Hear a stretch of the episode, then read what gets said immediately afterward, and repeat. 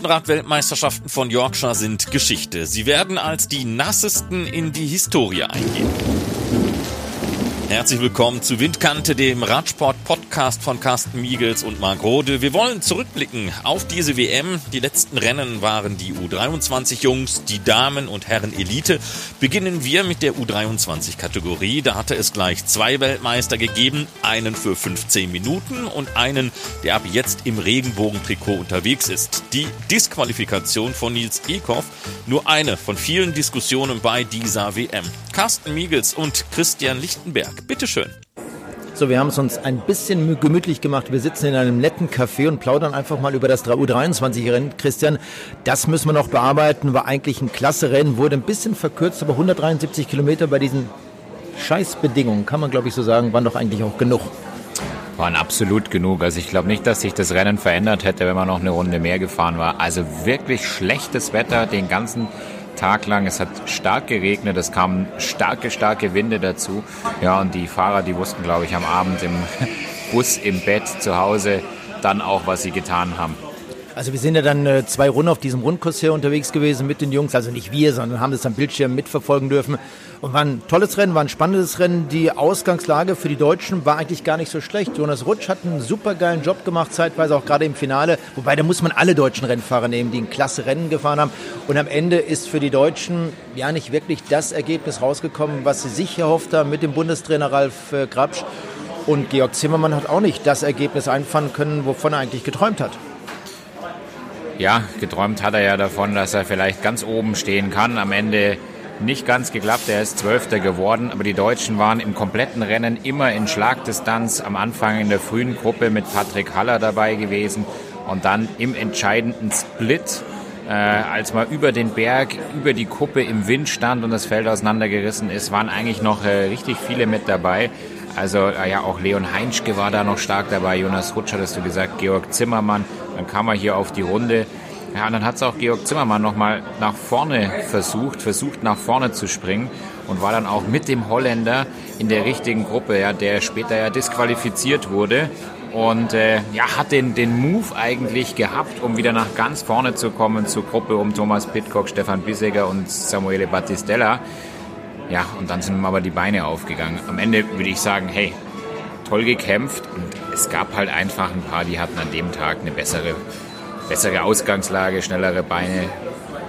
Ein Ergebnis wollte ich noch mit reinnehmen. Kevin Genetz aus Luxemburg, der auch ein starkes Rennen gefahren ist, wurde am Ende dann 13. Also auch unter den Besten dieser Weltmeisterschaft.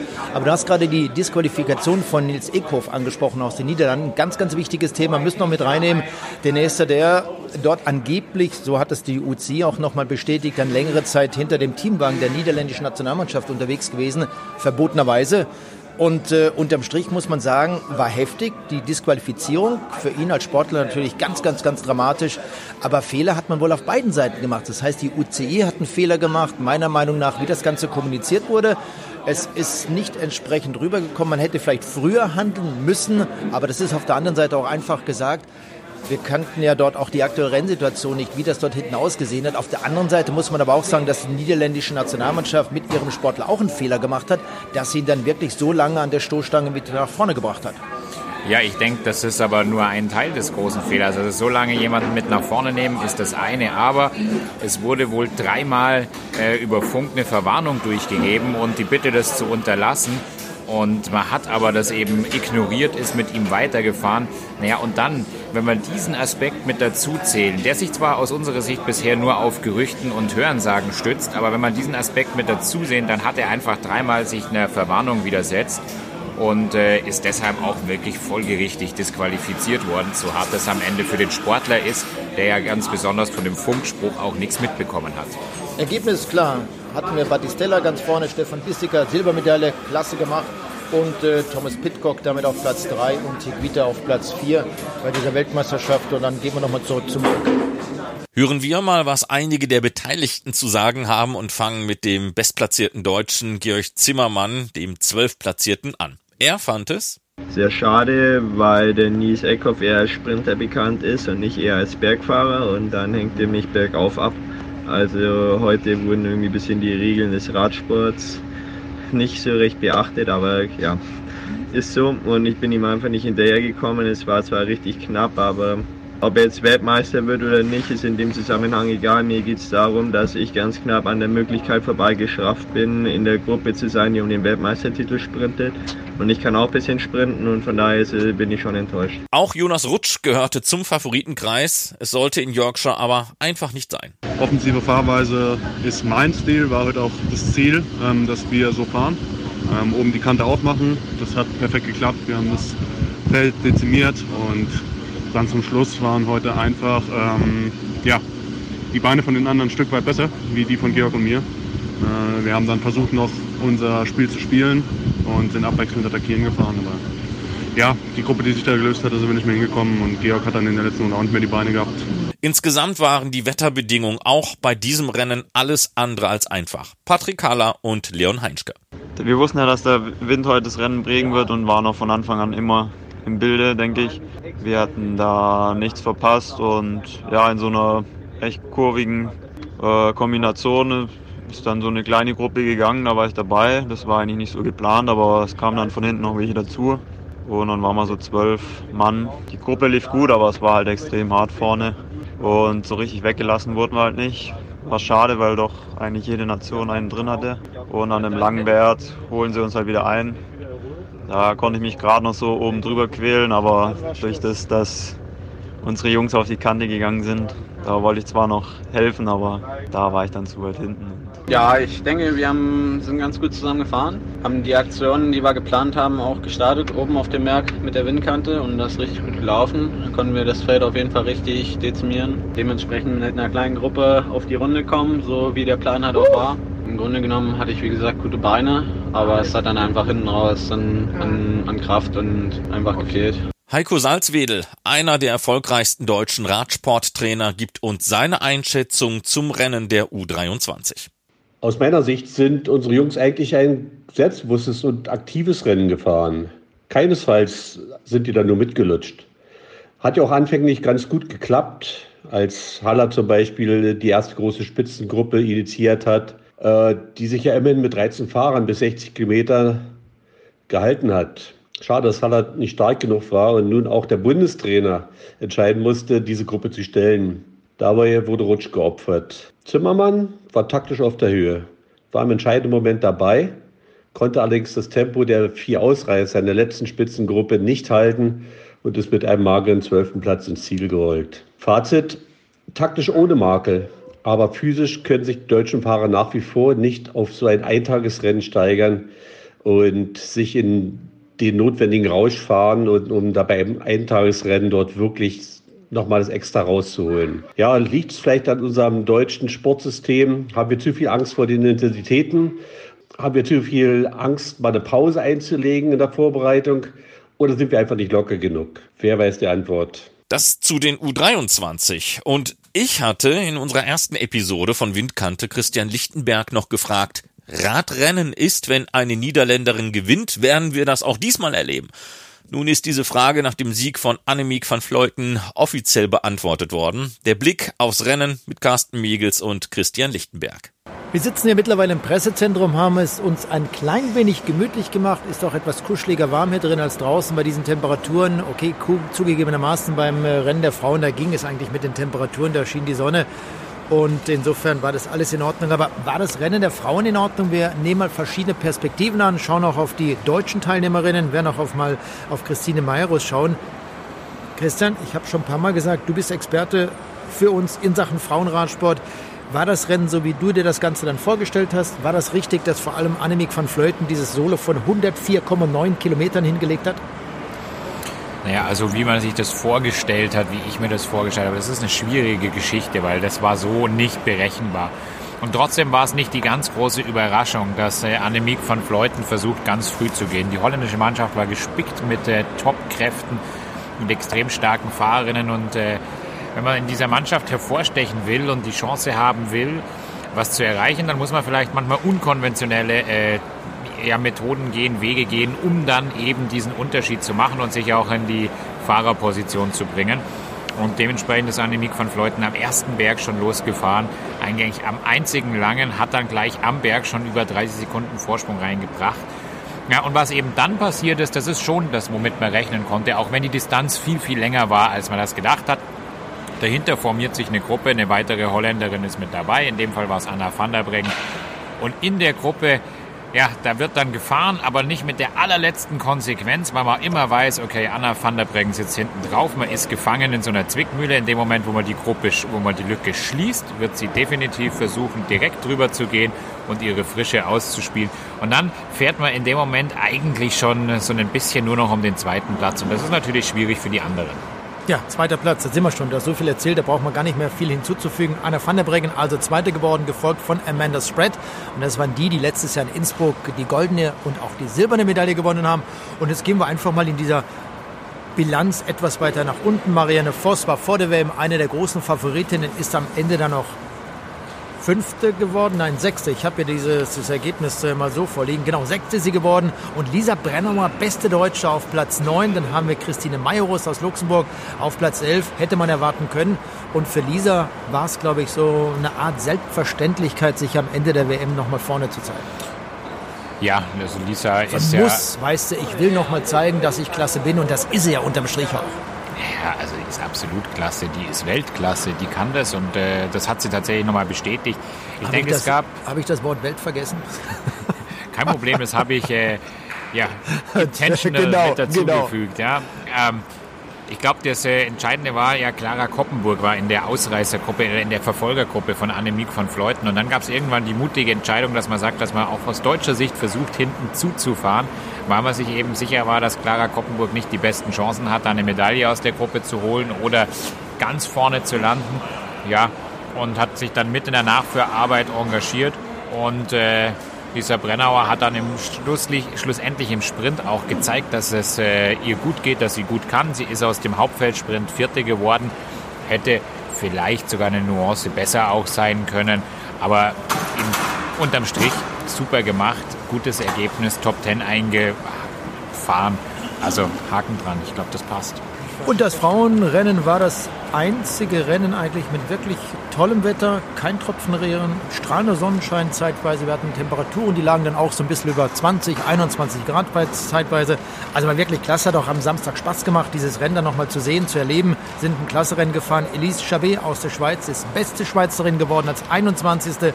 Marlene Reuser wurde 34. Und dann haben wir es, glaube ich, schon, oder mit dem Ergebnis ja, wenn man das von der Ergebnisseite anschaut, dann haben wir es schon. Und äh, die anderen, noch was die sind aufgefallen, was man reinbringen muss? dienlich gefahren, kommen deshalb mit äh, großen Zeitrückständen rein. Aber darum geht es am Ende nicht. Die haben ihrer Mannschaft gedient, die haben Gas gegeben, die haben gutes Rennen gezeigt. Also und ist eine Weltmeisterschaft, super. ist kein Wunschkonzert. Nein, natürlich nicht. Hey, klar, das ist was mega anstrengendes, total sportliches. Der deutsche Bundestrainer André Korf schien zufrieden zu sein. Warte, äh, Ziel erreicht, Top 10. Ich meine, wir haben uns genauso gedacht, dass es so ablaufen wird, dass es an dem Berg irgendwo eine Gruppe gibt. Die ist so entstanden. Ja, Clara sollte dabei sein, das war sie, da, war, sie war dabei. Allerdings sind wir davon ausgegangen, dass, dass da nicht eine heute 100 Kilometer alleine von vorne fährt, sondern sich irgendwie anschließend wieder das Feld irgendwo zusammenschiebt und dann wirklich das Rad dann hier auf der Runde erst in, in, in Schwung kommt. Wäre es anders gelaufen, aber ja, Lisa war, glaube ich, am Ende Neunte, so wie ich das gehört habe. Äh, von daher ist das Minimalziel erreicht. Aber ja, eigentlich haben wir uns ge haben wir gedacht, dass das Rennen anders läuft. Heiko Salzwedel zum Rennen der Damen. Ich meine, das war schon eine Sensationsleistung von Van Fleuten, die 100 Kilometer von vorne gefahren ist. Erinnert mich an Clara Hughes, die Kanadierin, kanadische Eisschnellläuferin und Radsportlerin, die 2004 die Schlussetappe bei der Tour de Lot nach 100 Kilometer Alleinfahrt für die Equipe Nürnberger gewonnen hatte. Oder Bernd Rogan, der ebenfalls in Großbritannien 1982 im britischen Goodwood nach einer 45 Kilometer Alleinfahrt Weltmeister wurde. Das sind sagenhafte Leistungen. Die Frage muss sich das Team stellen, warum nur Clara Koppenburg in der illustren achtköpfigen Verfolgergruppe war und die deutschen Frauen eine mühselige Aufholjagd organisieren mussten. Ich meine, da waren schon richtige Favoriten dabei bei den acht Leuten. Die kann man nicht verpassen. Trotzdem, ich meine, der neunte Platz der immer zuverlässigen Lisa Brennauer geht für mich eigentlich in Ordnung, obwohl sie sicher sich mehr erhofft hatte.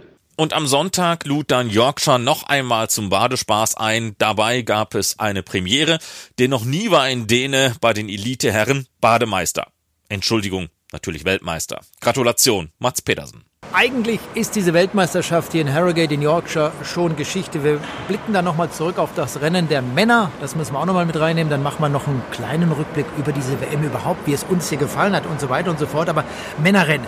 261 Kilometer sind am Ende gefahren worden, wurde verkürzt, reduziert auf 19 Kilometer. Pascal Ackermann hat es, glaube ich, mal irgendwann in einem Interview gesagt, dass dadurch zwei wesentliche Berge fehlen. Aber am Ende muss man auch sagen, das war eine super schwere WM, ein geiles Rennen, was die Jungs da hingelegt haben. Und von diesen 196 Fahrern, die in Leeds gestartet sind, sind am Ende nur 46 angekommen. Ausstellungsfahren haben ja viele Male gesagt und das war es am Ende auch ja, jede Runde auf dem Kurs wurden einfach zehn Leute mehr rausgenommen, sodass am Ende nur noch die 46 da waren.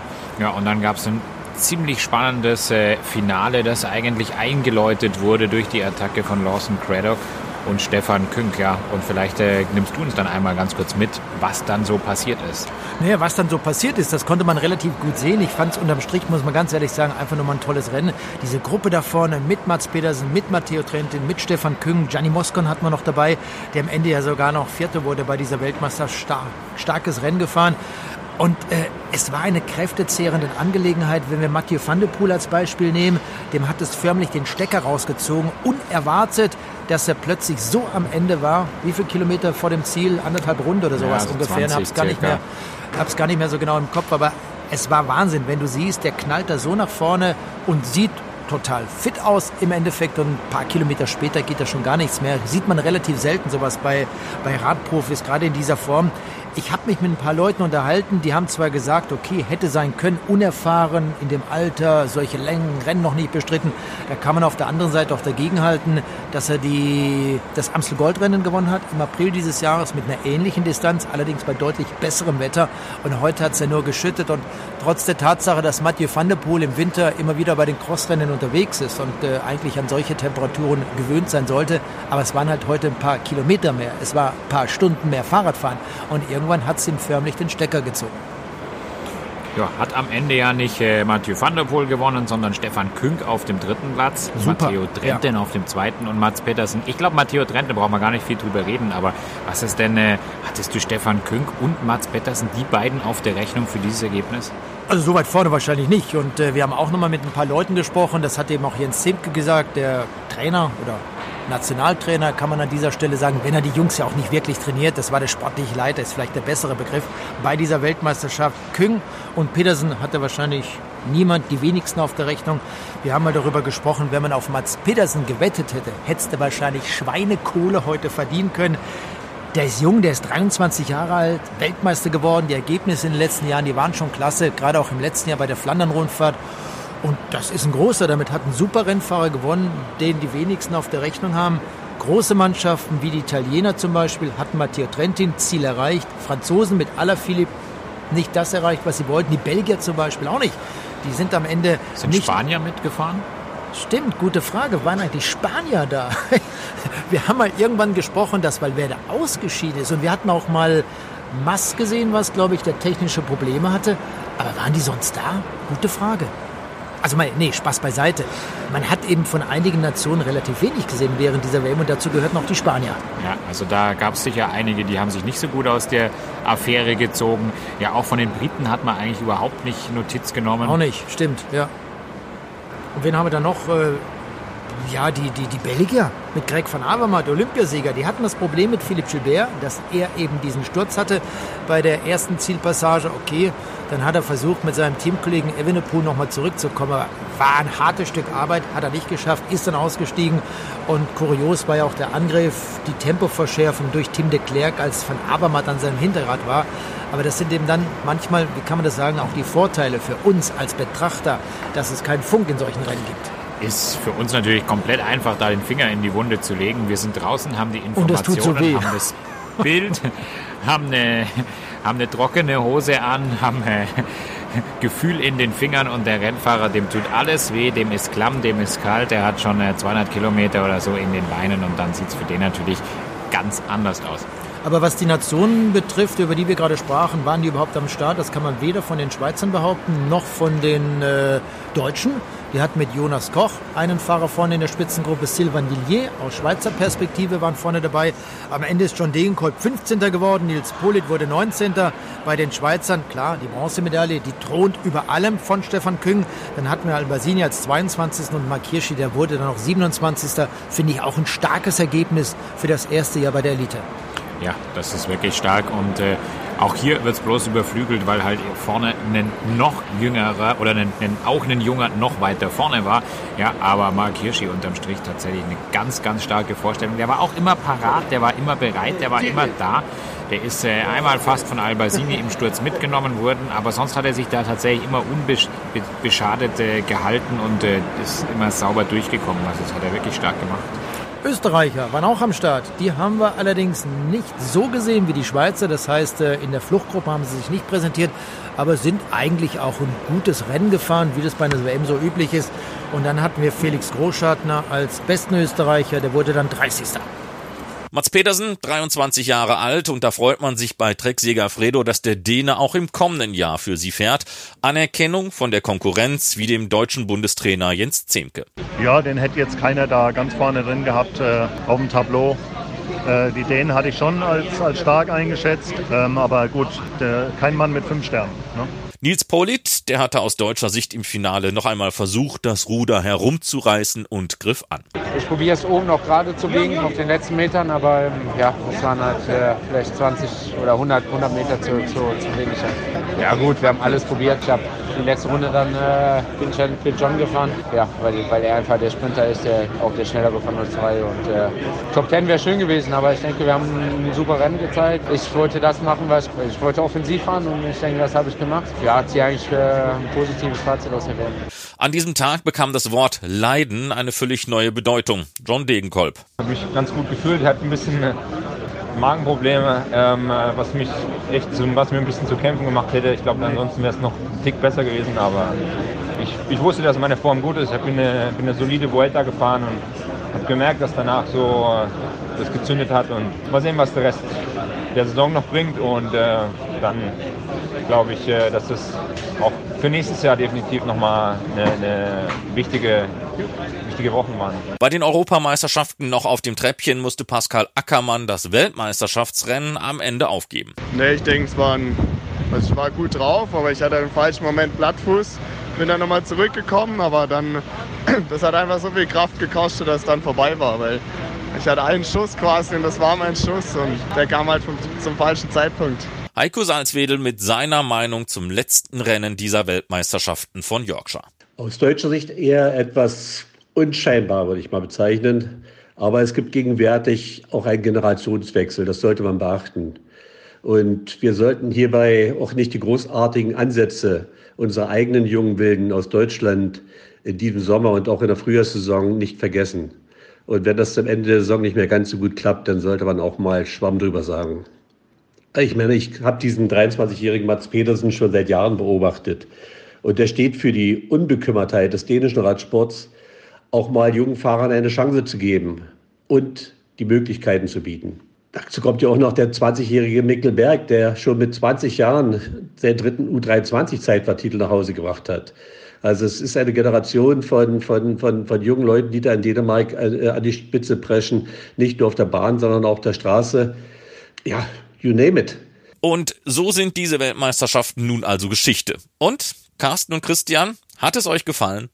Gute Frage, Marc. Ob es uns hier gefallen hat in Harrogate in Yorkshire, wie soll ich das jetzt beantworten? Also grundsätzlich ja, es hat uns gefallen. Also ich rede ja jetzt nur für mich, aber ich äh, denke, bei meinem Kollegen, bei Christian an meiner Seite war es ähnlich. Nein, es hat uns wirklich gut gefallen für das Wetter. Da können die Briten ja auch nichts in Yorkshire. Das war nun mal verdammt... Äh, ja, Hacke schlecht in dieser Woche, ziemlich miserabel. Wir hatten mal ein paar Tage, den Samstag, als wir anreisen durften, den 21. Da war es sonnig, da war es warm, das war wirklich sehr, sehr schön.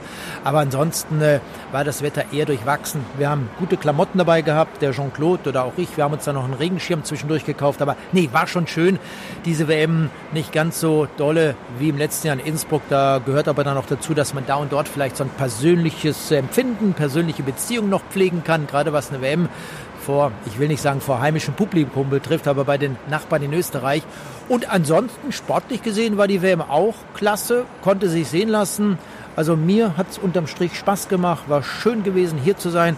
Und jetzt machen wir uns langsam auf den Weg in Richtung Manchester. Das heißt, da werden wir dann in den Flieger steigen, allerdings erst am Montag.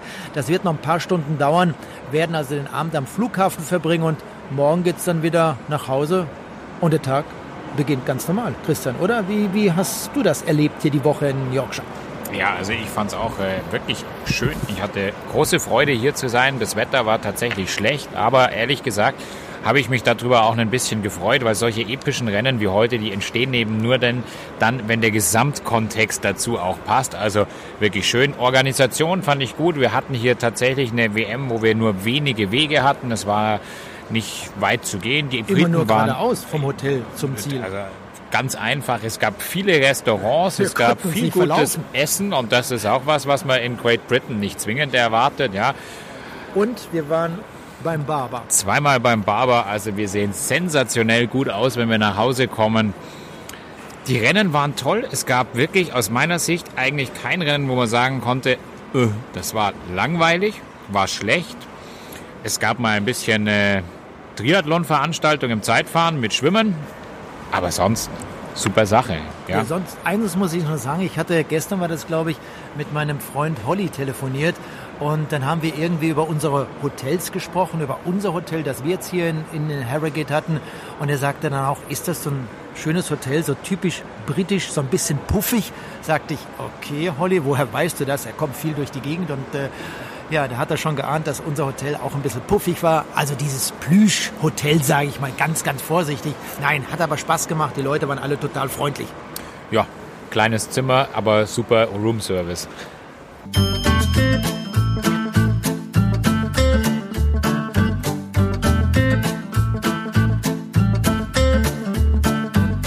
Und das war die fünfte Episode von Windkante, dem Radsport-Podcast. Und das war es dann auch von den Straßenrad-Weltmeisterschaften von Yorkshire. Das Radsportjahr ist damit aber noch lange nicht beendet. Und auch wir von Windkante machen weiter. Carsten Miegels, Christian Lichtenberg und Marc Rode bedanken sich für eure Aufmerksamkeit und bis bald.